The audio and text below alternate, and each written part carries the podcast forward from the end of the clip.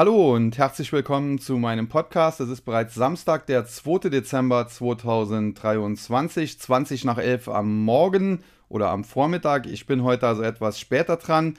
Gestern habe ich es äh, leider nicht mehr geschafft, äh, aber generell muss man sagen, ja, so besonders schlimm war das nicht. Äh, grundsätzlich haben wir ja hier am Wochenende einen Themenpodcast, der kann dann auch schon mal etwas früher oder auch etwas später aufgezeichnet werden. Äh, das gibt mir eine gewisse Flexibilität und äh, trotzdem gehe ich natürlich zu Beginn immer auf den Markt ein. Nur gestern war das ja mehr oder weniger ja, eine Bullenparty und insofern dürften äh, dürfte da keiner groß unruhig äh, geworden sein, es sei denn, man war short positioniert. Aber ich hatte ja schon vor längerem eine Jahresendrallye mehr oder weniger annonciert und insofern sollten die regelmäßigen Hörer wissen, dass ich grundsätzlich das, äh, was wir jetzt sehen, ja so ein bisschen vorhergesagt hatte. Das Thema heute soll sein äh, Big Pharma, Biopharma, wenn man so will. Und äh, das ist ein Thema, da müsste ich wahrscheinlich drei oder vier Folgen zu machen. Das werde ich wahrscheinlich tatsächlich auch tun. Für heute habe ich mir mal fünf, sechs Werte herausgesucht, die ich kurz besprechen möchte. Ich möchte den Podcast aber heute etwas kürzer halten. Nicht, weil ich irgendwie äh, zeitliche Probleme hätte oder keine Lust hätte, sondern ich weiß nicht, ob man es hört. Ich bin etwas erkältet. Es gab auch schon den Verdacht auf Corona. Der Test war allerdings negativ. Und äh, ja, dementsprechend äh, weiß ich gar nicht, wie lange meine Stimme durchhält. Und ich versuche es heute halt äh, auf ja, gut 20 Minuten, sagen wir mal, zu begrenzen. Bevor ich zum eigentlichen Thema gleich komme, möchte ich dann aber doch noch zwei, drei Sätze zum Markt verlieren. Zum einen zu den Kryptos, die stehen nach wie vor kurz davor, nach oben auszubrechen. Ich habe das ein bisschen so zuletzt verglichen wie mit äh, einer Wand, äh, wo man versucht, äh, die, die einzureißen. Wenn man da mit einem Hammer dagegen haut, äh, der erste Schlag führt natürlich noch nicht dazu, dass die Wand einbricht, aber wenn man dann immer öfter dagegen schlägt, selbst wenn es ein kleinerer Hammer ist, dann kriegt man Löcher in die Wand und irgendwann bricht diese Wand. Und so muss man sich diesen charttechnischen Widerstand vorstellen, der beispielsweise beim Bitcoin um die 38.000 Dollar liegt. Wir sind jetzt aktuell schon etwas darüber. Das ist noch nicht nachhaltig genug mit so etwa 2%. Aber ich weiß halt nicht, ob es an diesem Wochenende oder in den nächsten Tagen oder nächstes Wochenende oder vielleicht dauert es auch noch zwei, drei Wochen klappt. Tendenziell sieht es aber gut aus, zumal wenn es denn zu Rückschlägen kommt und wenn es wieder unter die 38.000 geht, meistens doch äh, zuletzt sehr schnell Käufer bereit waren, äh, zuzugreifen. Wir haben natürlich auch den Halving-Zyklus. Äh, das nächste Bitcoin-Halving soll Stand heute am 23. April stattfinden. Das ist also auch nicht mehr so lange hin. Das äh, ist noch ein Dritteljahr, wenn man so will. Und in der Vergangenheit, ich hatte das ja auch schon öfter hier besprochen, war es immer so, dass im Vorfeld des Bitcoin-Halving der Bitcoin eher gestiegen ist, weil viele halt sich darauf gefreut haben und auch darauf spekuliert haben, dass ja mit dem Halving die Inflationsrate auch halbiert wird und der Kurs anschließend nach oben gehen müsste. Deswegen im Vorfeld gab es Käufer, gab es Spekulanten, die eingestiegen sind, der Kurs stieg. Es wurde quasi so ein bisschen eine selbsterfüllende Prophezeiung und äh, mit dem Halving haben dann aber die Spekulanten zum Teil auch Gewinne mitgenommen, ähnlich wie das bei dem Merge bei Ethereum vor einigen Monaten war. Ist ja auch im Vorfeld Ethereum gestiegen oder der Ether gestiegen und äh, als dann äh, der, der Merge stattgefunden hat und äh, obwohl es problemlos über die Bühne gegangen ist, äh, gab es dann erst einmal ein paar Gewinnmitnahmen. Also insofern die nächsten Wochen und Monate, äh, da sieht das an den Kryptomärkten besonders beim Bitcoin ganz gut aus. Und wenn der Bitcoin läuft, ja, dann läuft früher oder später auch alles. Das ist so ein bisschen der Leitindikator für den gesamten Kryptomarkt. Und äh, zuletzt hat ja auch die Bitcoin-Dominanz wieder deutlich zugenommen, liegt wieder über 50 Prozent.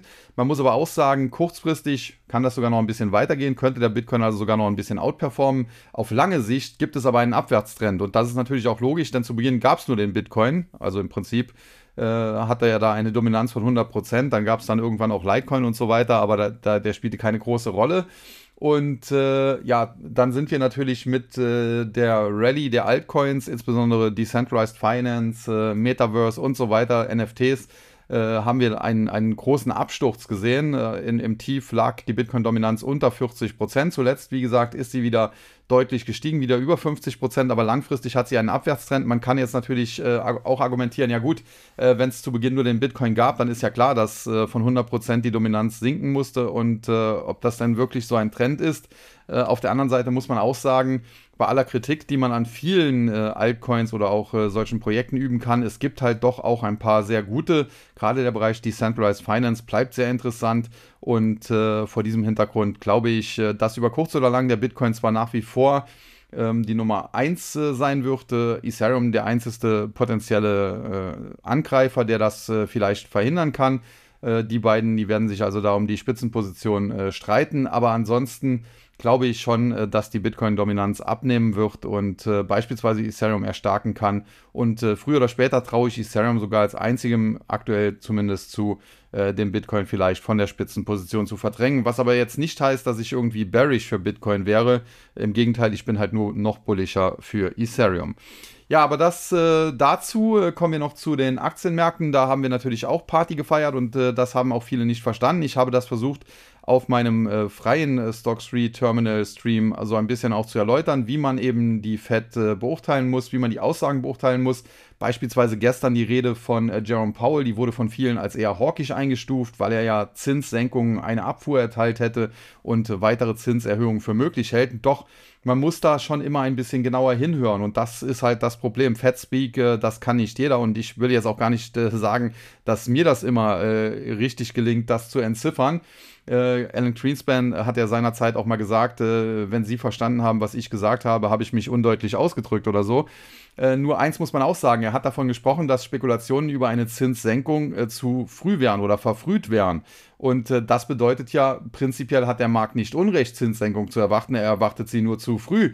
Und äh, ja, damit ist eigentlich gesagt, nach oben äh, wird da tendenziell tatsächlich nicht mehr so viel gehen, auch wenn er dann später äh, erzählt hat, ähm, ja, wenn die Inflation wieder äh, stärker wird, äh, dann, dann könnte es auch noch Zinserhöhungen geben. Das muss er wahrscheinlich immer noch vor sich hertragen, dieses Mantra. Aber de facto hat er natürlich mit dieser Aussage, Spekulationen über eine Zinssenkung kämen verfrüht, nicht gesagt, dass sie falsch sind und äh, dass das ja völlig absurd wäre, sondern halt, dass der Markt die vielleicht zu früh erwartet. Der Markt preist derzeit auch die erste Zinssenkung schon für März ein. Das ist dann tatsächlich etwas früh, zumal ich auch glaube, dass äh, vor der ersten Zinssenkung äh, ein Rückfahren bzw. Beenden von äh, quantitativ Tightening stehen wird. Er hat ja seinerzeit auch gesagt, äh, die Zinsen können erst steigen, wenn quantitativ Easing beendet ist und dann wurde quantitativ Easing sukzessive, aber doch recht schnell beendet. Und ich könnte mir vorstellen, dass quantitativ Tightening ähnlich sukzessive und äh, je nachdem, wie schnell muss man dann sehen, auch beendet wird, aber dass er auch klar zu erkennen geben wird, äh, erst muss QT beendet sein und dann können die Zinsen gesenkt werden und das würde bedeuten wahrscheinlich nicht vor Juni, Juli nächsten Jahres. Also insofern sind die Märkte tatsächlich oder die Anleger an den Märkten tatsächlich ein bisschen äh, zu euphorisch, aber grundsätzlich denken sie wohl in die richtige Richtung. Ja, damit aber jetzt genug zum Markt, waren jetzt mehr als fünf Minuten und ich wollte den Podcast ja heute kürzer halten.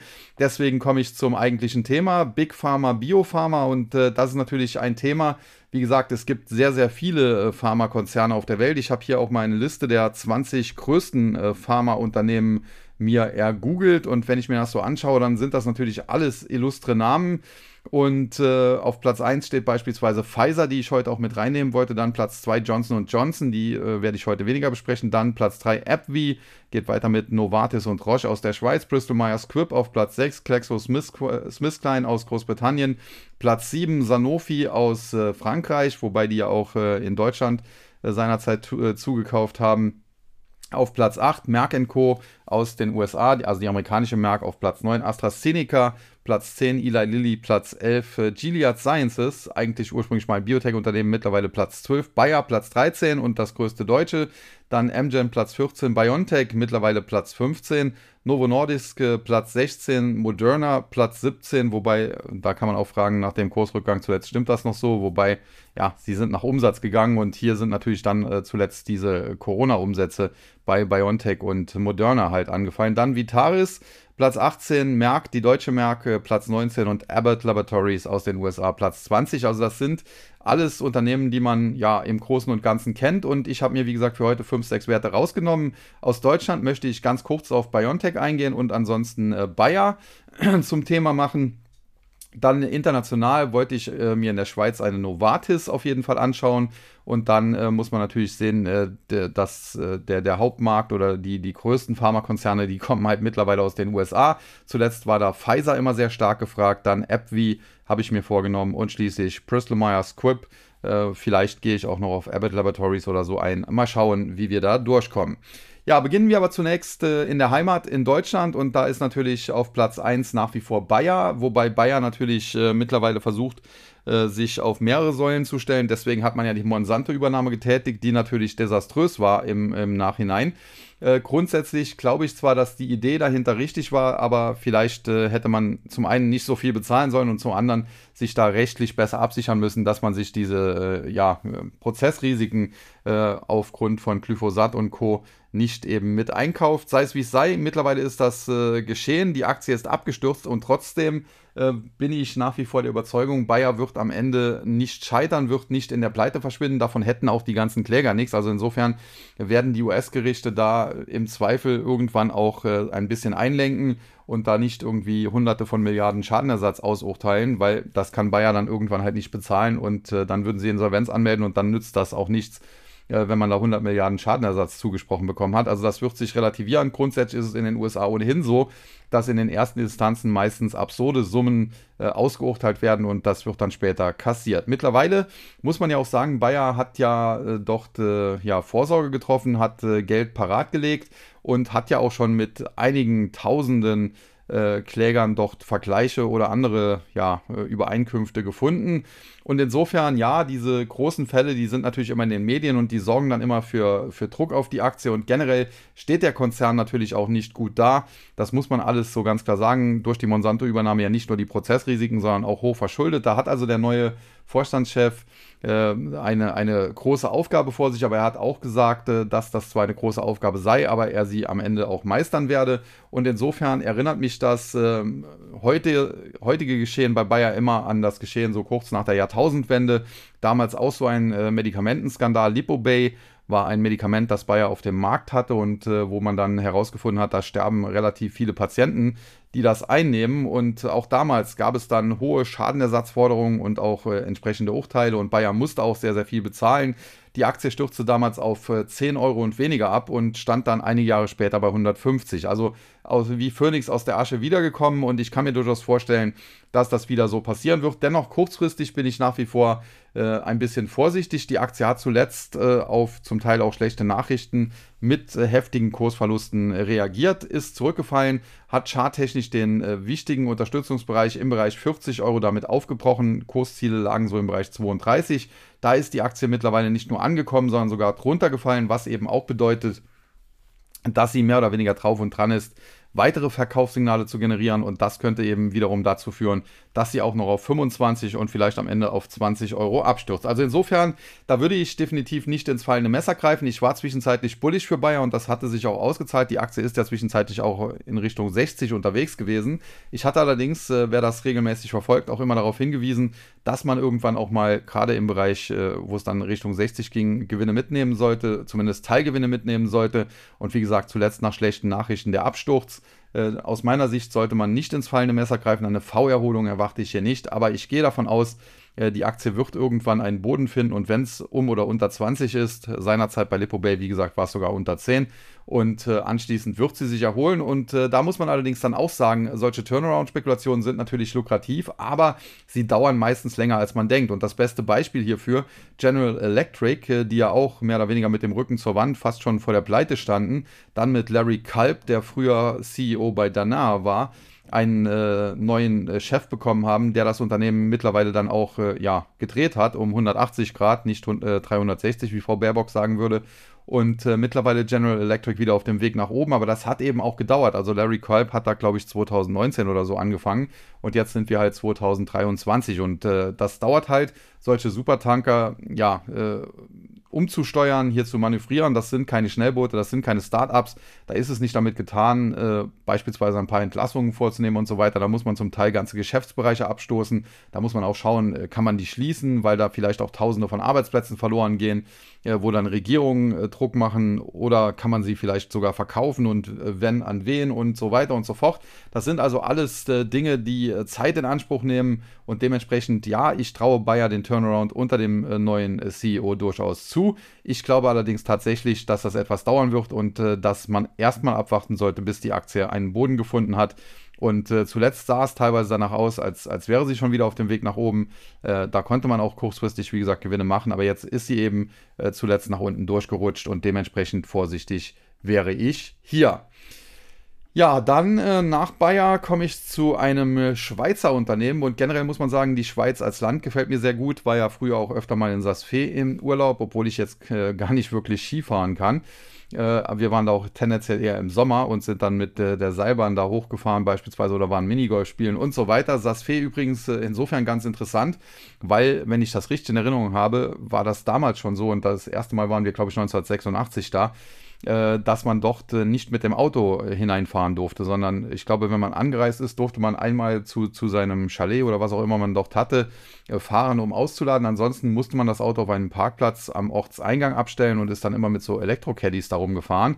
wenn man dann heute sieht, dass die Welt auf Elektromobilität umstellen will, da waren sie in der Schweiz damals schon auf dem Trichter. Was ich auch immer in Erinnerung habe, ist, als wir damals mit der Seilbahn da auf den, den Berg hoch sind, den Gletscher hoch sind, da war es so, dass ich erstmals gesehen habe, diese Dosen, bei denen äh, die, die, die äh, Verschlüsse äh, an der Dose geblieben sind, so wie man das heute ja standardmäßig hat, weil früher war es ja so, da waren immer solche, solche Laschen, die man aufziehen musste und dann hatte man halt äh, diesen, diesen Verschluss und den hat man weggeschmissen und wahrscheinlich damals äh, in den Bergen auch und das hat doch natürlich für Umweltverschmutzung gesorgt und deswegen äh, waren die Schweizer auch hier, wenn man so will, Vorreiter. Also äh, in der Schweiz, äh, wie gesagt, gefällt mir sehr gut das Land. Äh, Uli Hoeneß hat es auch sehr gut gefallen seinerzeit.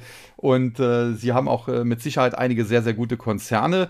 Äh, generell auch im Biotech- oder Pharmabereich. BB Biotech muss man ja doch erwähnen, die ja auch in der Schweiz ansässig sind, die ja auch lange ein Highflyer waren, zuletzt aber auch darunter leiden. Und das muss man an dieser Stelle auch mal ganz klar sagen. der amerikanische Nasdaq Biotech Index, der, der sieht alles andere als stark aus. Also während die anderen Märkte und insbesondere die Tech-Werte oder Software und so weiter, Software as a Service, hossieren, sieht es im Nasdaq Biotech Index nicht so gut aus. Und äh, ja, da lastet auch immer wieder die Politik so ein bisschen drauf. Äh, Hillary Clinton ist damals schon angetreten und hat gesagt, ja, unser Gesundheitssystem ist zu teuer, wir müssen da Kosten äh, cutten und so weiter. Und das äh, ist immer so ein Damoklesschwert, was auch über den amerikanischen Pharmafirmen insbesondere liegt, denn die verdienen sich aktuell natürlich doll und dämlich äh, mit Medikamenten, beispielsweise auch wie Gilead gegen HIV, AIDS und so weiter äh, weil sie äh, dort eben äh, Tausende von Dollar für diese Medikamente verlangen können. Und in anderen Märkten ist es halt so, dass die eher reglementiert sind und dementsprechend die Preise gedeckelt werden. Also das ist da definitiv ein Problem. Aber zurück zur Schweiz und zu Novartis. Wie gesagt, eine Aktie aus der Schweiz, ein Pharmakonzern aus der Schweiz und eine Aktie, die schon seit Jahren eigentlich sehr, sehr mag. Man muss sagen, die Performance in den letzten Jahren war jetzt nicht so berauschend. Die Aktie hat sich tendenziell nach oben entwickelt, steht auch gar nicht so weit von ihrem Allzeithoch weg. Äh, aber es war jetzt kein Highflyer, der sich dort ver verzehnfacht hätte oder so. Auf der anderen Seite muss man allerdings äh, gerade auch bei diesen Pharmawerten immer auch sehen, äh, dass die ja auch Dividenden zahlen. Und äh, wenn man sich das anschaut, Novartis mittlerweile KGV von etwa 12 äh, wird mir hier angezeigt, wenn das stimmt, und Dividendenrendite bei über 4%. Also das ist dann schon nicht schlecht, wenn man jedes Jahr 4% Dividende bekommt. Wenn dann der Kurs vielleicht auch nur 5% steigt, dann hat man schon 8, 9% Rendite und dann äh, rechnet sich das auf lange Sicht doch. Und äh, was noch hinzukommt, äh, die Dividendenrendite, die aktuell angezeigt wird, also diese gut 4%, die beziehen sich natürlich immer auf den aktuellen Kurs und wie gesagt, der ist jetzt gar nicht so weit unter dem Allzeithoch, so etwa gut 10% nur. Ähm, wenn man sich aber anschaut, dass man die Aktie zum Beispiel im Jahr 2012 und ich nehme jetzt hier gar nicht mal die absoluten Tiefskurse, die lagen beispielsweise 2009 nach der Finanzkrise oder dann nochmal 2011 etwas tiefer, aber man konnte sie teilweise äh, zum im Prinzip halben Preis von heute damals kaufen, weil sie hat sich zwar nicht verzehnfacht, aber dann doch eben verdoppelt. Und äh, wenn man das eben getan hat äh, und dann heute die Dividendenrendite sich ausrechnet, dann sieht man, dann liegt die eben nicht bei 4, sondern eben bei 8 Prozent. Und das ist natürlich dann schon äh, deutlich besser. Und wenn dann natürlich noch 5, 6 oder auch 10 Prozent Kursgewinn mal hinzukommen, dann sieht das Ganze richtig gut aus. Lange Rede, kurzer Sinn. Novartis gefällt mir sehr gut, hat ja teilweise auch Unternehmensteile abgespalten, was auch ganz gut ist, dass man nicht zu viel Fett ansetzt, dass man äh, nicht zu groß wird äh, wenngleich natürlich bei Pharmakonzernen äh, eine gewisse Größe äh, durchaus auch hilfreich ist. Und alles in allem, wie gesagt, äh, ist Novartis eine der Schweizer Aktien, das muss ich an dieser Stelle mal so ganz klar herausstellen, die mir mit am besten gefällt. Viele ja, empfehlen dort ja immer Nestlé oder auch andere. Äh, aber aus meiner Sicht, Novartis wird da immer so ein bisschen vergessen. Und wie gesagt, auch der Chart sieht ganz gut aus. Die Aktie hat in den letzten Jahren, so seit etwa 2016, einen übergeordneten Aufwärtstrend ausgebildet. Äh, gedeckelt wird die Aktie auf der Oberseite immer so im Bereich, ja, 95, äh, ich glaube, Schweizer Franken sind das hier. Ja, das ist der Kurs in Schweizer Franken. und äh, aktuell, wie gesagt, um die 85, also und 10% darunter.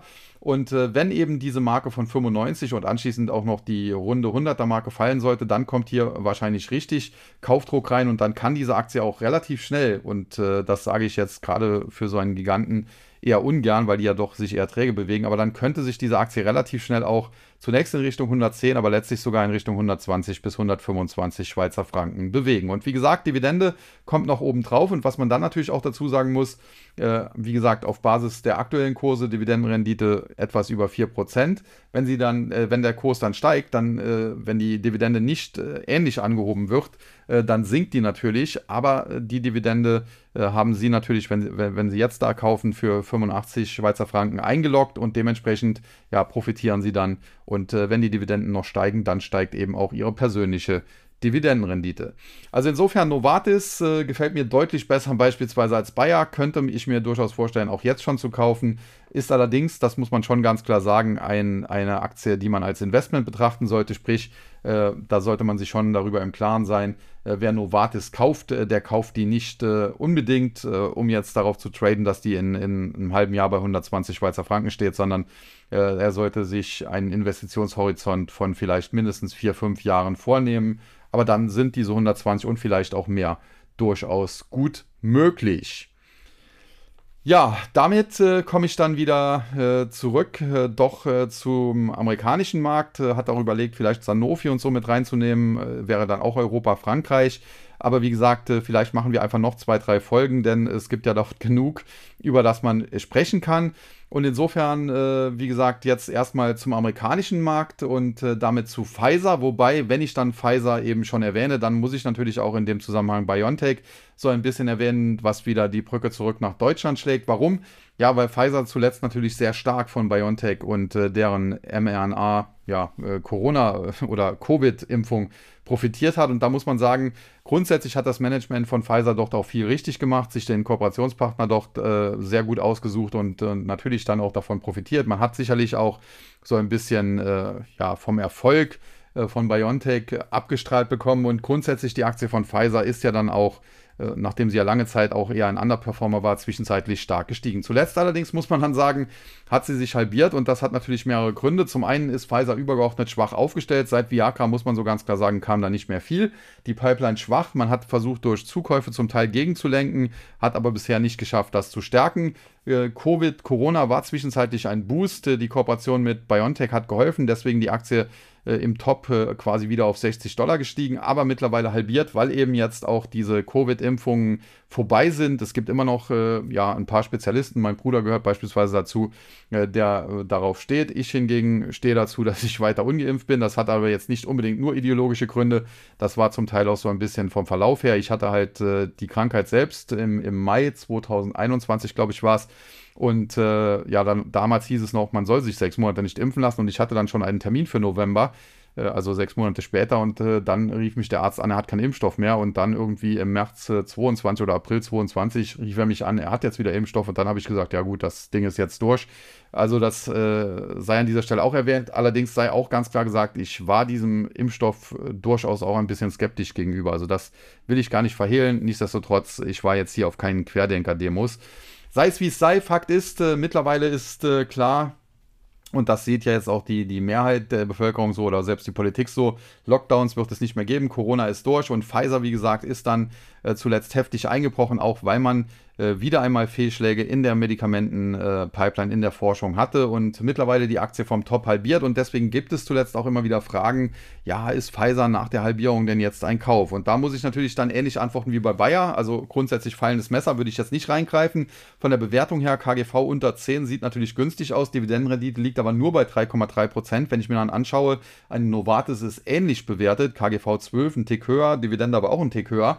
Und äh, warum soll ich mir dann eine Loser-Aktie wie eine Pfizer ins Depot kaufen, die jetzt mehr oder weniger längerfristig eher einen Abwärtstrend hat, wohingegen die Novartis ja ganz klar auf dem aufsteigenden Ast ist und äh, der Kurs da eher nach oben drückt und äh, auch charttechnisch vieles dafür spricht, dass es da in Richtung 120 Schweizer Franken gehen könnte. Also insofern, nein, äh, muss ich so an dieser Stelle ganz klar sagen. Ich bin ja eigentlich ein großer Fan des amerikanischen Aktienmarktes und oftmals sind amerikanische Firmen auch besser als europäische, als deutsche und so weiter. Aber in dem Fall muss ich ganz klar sagen, es gibt in Amerika sicherlich gute Pharmaunternehmen, gute Pharmaaktien, gute Biopharmaaktien, aber Pfizer zähle ich nicht dazu.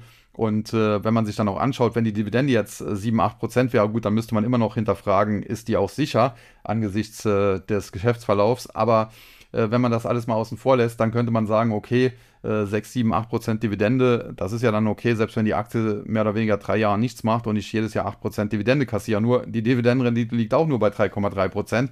Also insofern äh, sehe ich da jetzt äh, keine wirklichen Gründe, warum ich mich für Pfizer begeistern sollte. Und dementsprechend nein. Äh, ich habe, wie gesagt, die, die Covid-Impfung nicht gemacht. Ich habe auch noch nie die blauen Pillen benutzt. Und äh, insofern, äh, die Pfizer-Aktie steht bei mir definitiv nicht hoch im Kurs.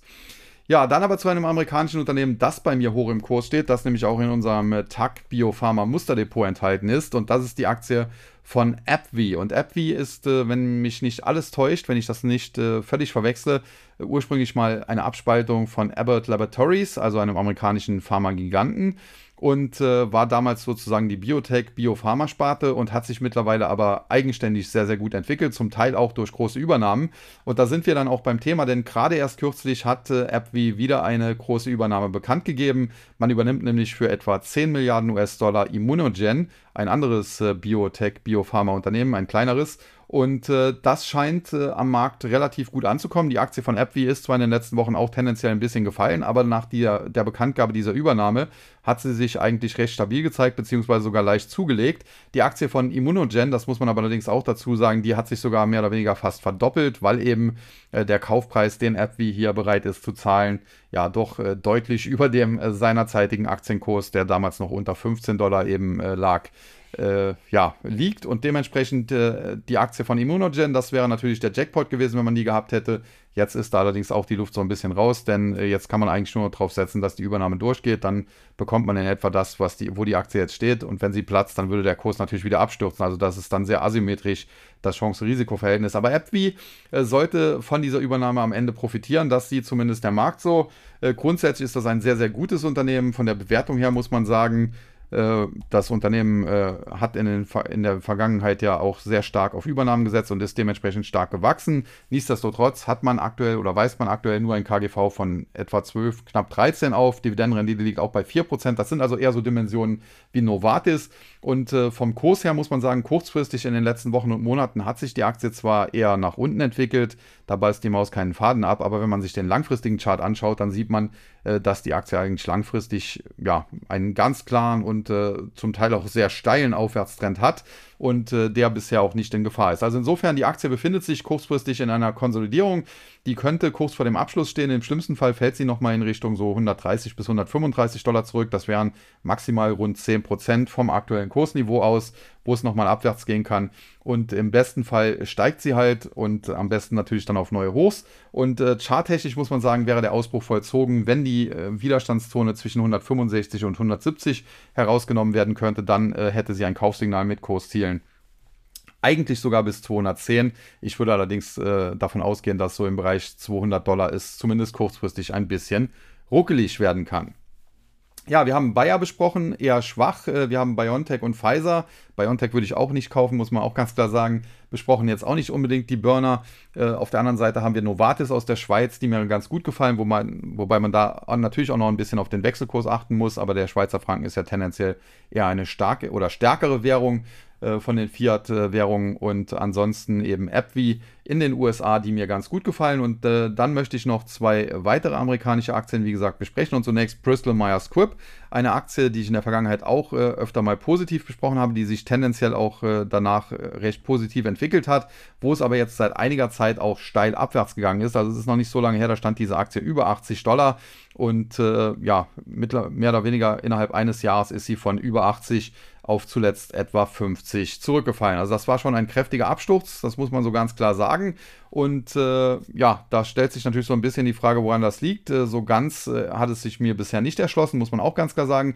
Charttechnisch muss man sagen, ist kritisch, dass der längerfristige Aufwärtstrend dadurch so ein bisschen ja zumindest mal angenockt ist. Und äh, kurzfristig muss man auch ganz klar sagen, die Marke von 50 Dollar, die ist schon sehr, sehr wichtig. Äh, die Aktie hangelt sich so ein bisschen dort entlang. Wenn die gehalten werden kann, wäre das tendenziell positiv. Wenn die aber brechen sollte, könnte es auch hier ja, locker mal 15% nach unten gehen, so in Richtung 42, 42, 50, wobei es auf dem Weg dahin so im Bereich 45 auch noch eine Unterstützung gäbe.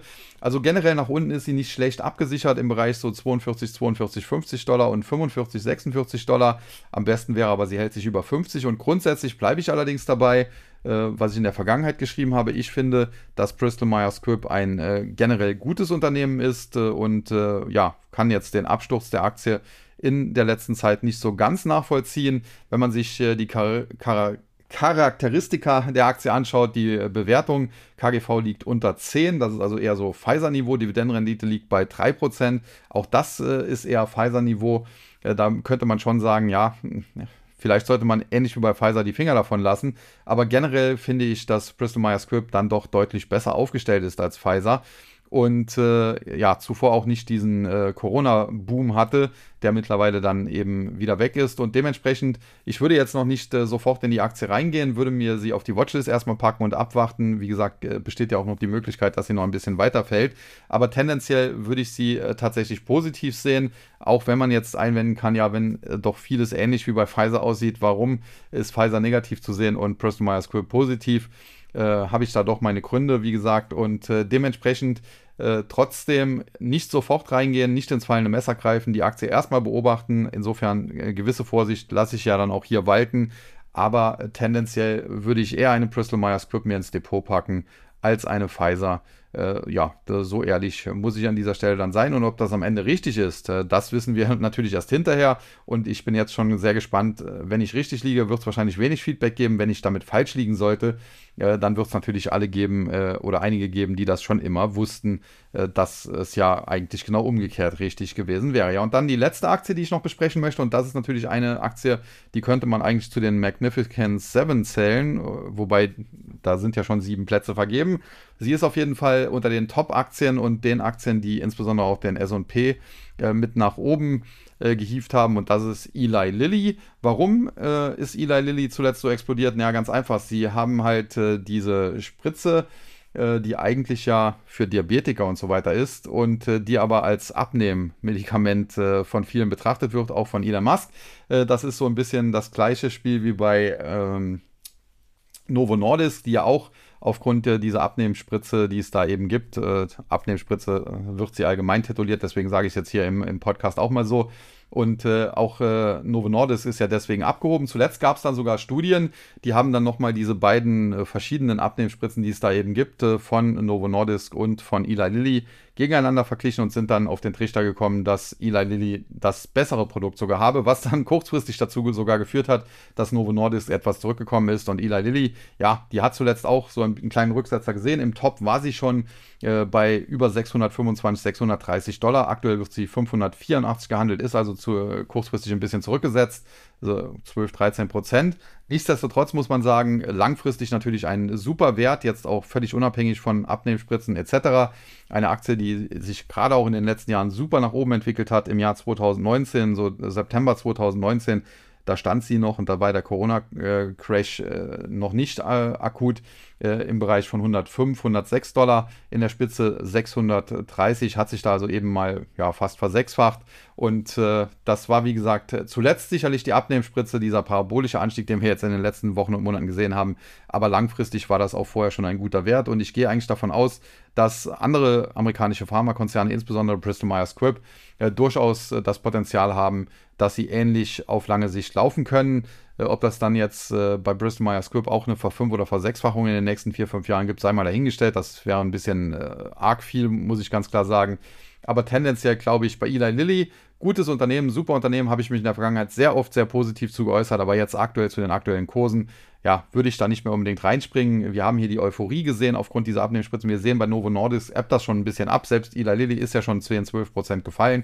Und ich glaube, dass langfristig die Aktie durchaus weiteres Potenzial hat, würde sie aber zu 585 oder um die 600 Dollar, wo sie jetzt steht, nicht kaufen. Ja, und äh, damit bin ich dann im Prinzip auch durch. Hat jetzt doch etwas mehr als eine halbe Stunde gedauert, aber kürzer als sonst ist er dann doch geworden. Fassen wir das Ganze nochmal zusammen. Wir haben auf der einen Seite in Deutschland äh, mit Bayer, einen großen Pharmakonzern, der sich aber versucht auf mehrere Säulen oder versucht hat, sich auf mehrere Säulen zu stellen, mit Monsanto dort vergriffen hat, äh, ist durchaus eine Turnaround-Chance, aber aktuell noch zu früh. Dann haben wir BioNTech, äh, die natürlich von dem Corona- Corona-Impfung profitiert haben. Der Hype da ist aber auch vorbei. Das normalisiert sich jetzt. Und ob sie dann mit Krebsimpfungen auf den Markt kommen, muss ich erst noch zeigen. Zuletzt gab es da einige Jubelmeldungen. Ich bin aber noch sehr skeptisch. Würde ich auch aktuell zumindest nicht kaufen. Ob man sie gleich shortet, sei mal dahingestellt. Also, das ist natürlich dann auch ein Wabonspiel zum Teil. Aber äh, kaufen würde ich die Aktie auch nicht. Äh, dann haben wir in der Schweiz Novartis, aus meiner Sicht ein äh, tolles Unternehmen. Charttechnisch sieht das Ganze gut aus, könnte nach oben gehen, man kriegt eine schöne Dividende.